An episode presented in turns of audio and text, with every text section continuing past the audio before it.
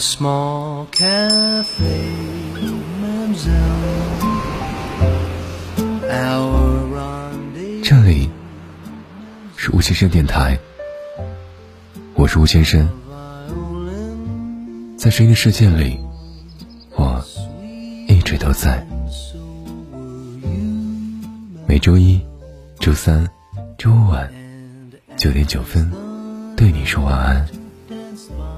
新浪微博搜索吴先生的声音，可以找到我。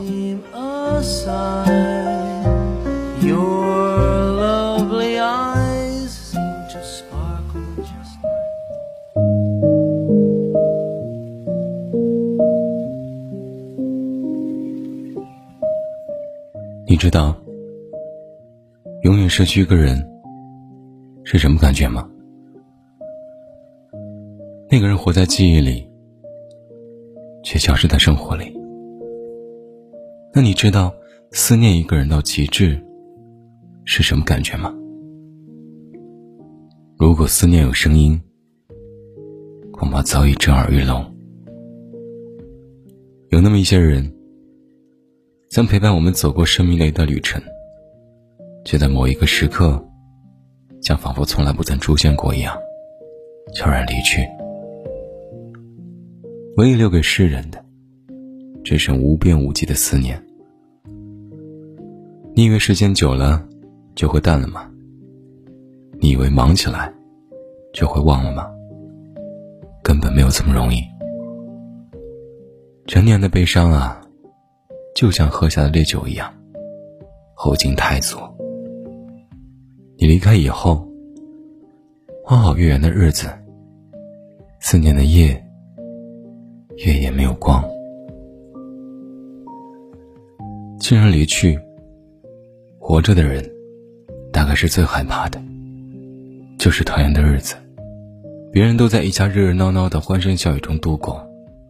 失去你以后，每一次过节，心底的伤痛都会再一次用力的被撕扯开。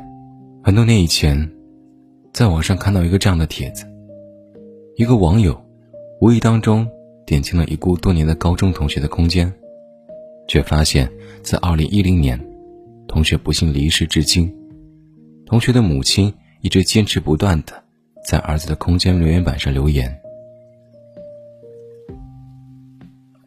其中有几条是这样写的：“儿子，今天是大年初一，也是二零一六年我们全家走向顺利的第一天。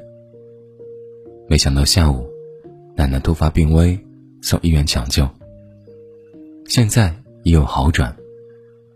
二零一五年，奶奶已经很尽力、很坚强的走过一年。你在天堂，一定要保佑二零一六。”我们这个大家庭平平安安、顺顺利利，祝你新年快乐哦！还有一条写道：“其实我很坚强，习惯了没有你的那种痛，也就麻木了。”还有一条写道：“这条来自二零一五年的九月二十九号，你已经离开我们一千八百二十五天。”对我而言，就像经历了几个世纪。想念你的日子还有多长？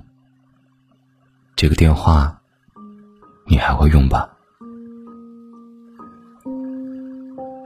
二零一五年九月二十六号，昨晚，你终于又来到我的梦中。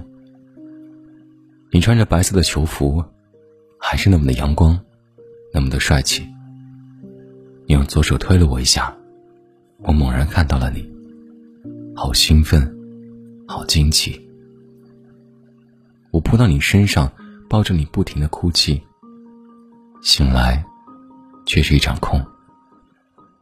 不管怎样，原来，在我的梦境，让我能在梦里多看看你。当时，我在下班的地铁上看到这个帖子。周围那么多人，我还是忍不住落泪了。有人说，没必要这样折磨自己啊。可是我想，这位妈妈已经将这种方式当成是一种习惯，一种信念了吧？伤痛或许可以抚平，但思念却不会间断。想念你的日子还有多长？大概是永恒吧。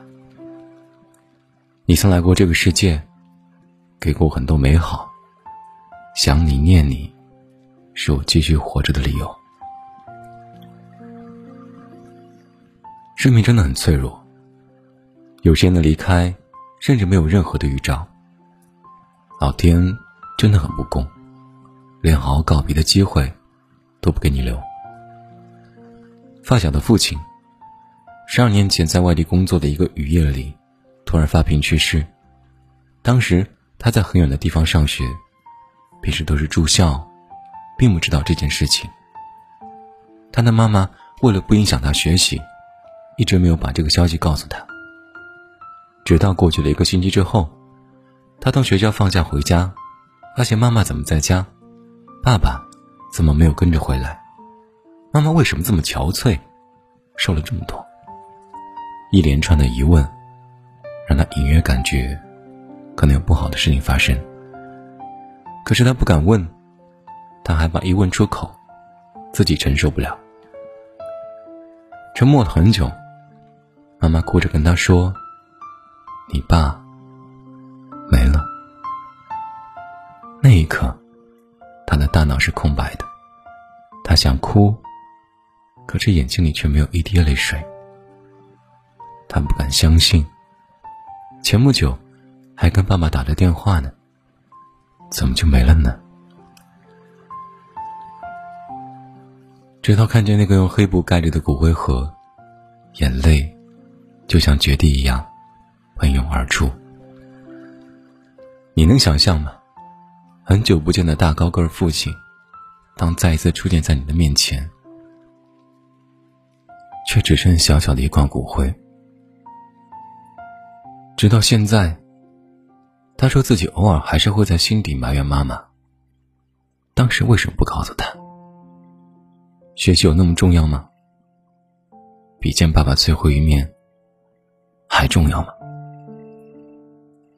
但他从来没有说出口过，因为他更加体谅和懂得。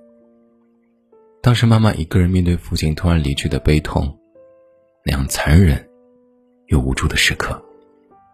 却还要强撑着料理后事。他没有资格怪妈妈，但却不得不承认，没能见到爸爸最后一面，是他此生最大的遗憾。爸爸生前没有照过相，唯一留下的，只有他那一张缺了一个角的身份证。他小心翼翼地用一块柔软的布包好，放在柜子里锁好。当时的他，还只是十几岁的少年，如今已经是工作好多年的大人了。昨天，他突然自言自语道：“又到中原了。”原来都已经过去十二年了。十二年真的好久啊，久到爸爸的模样，好像在我的脑海里越来越模糊了。其实每天都很想他。时不时，还会把他的身份证拿出来看一看，但我真的害怕自己有一天会突然忘记他的样子。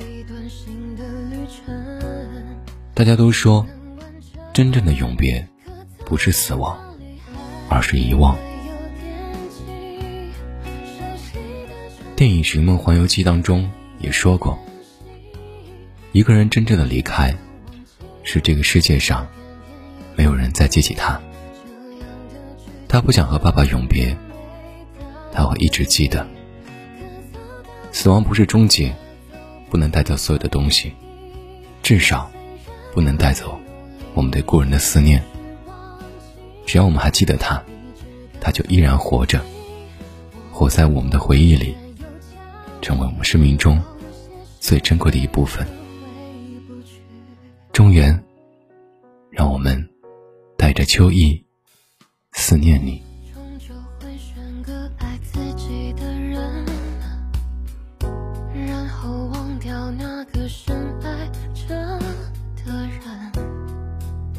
手机。天，全部在期待永恒。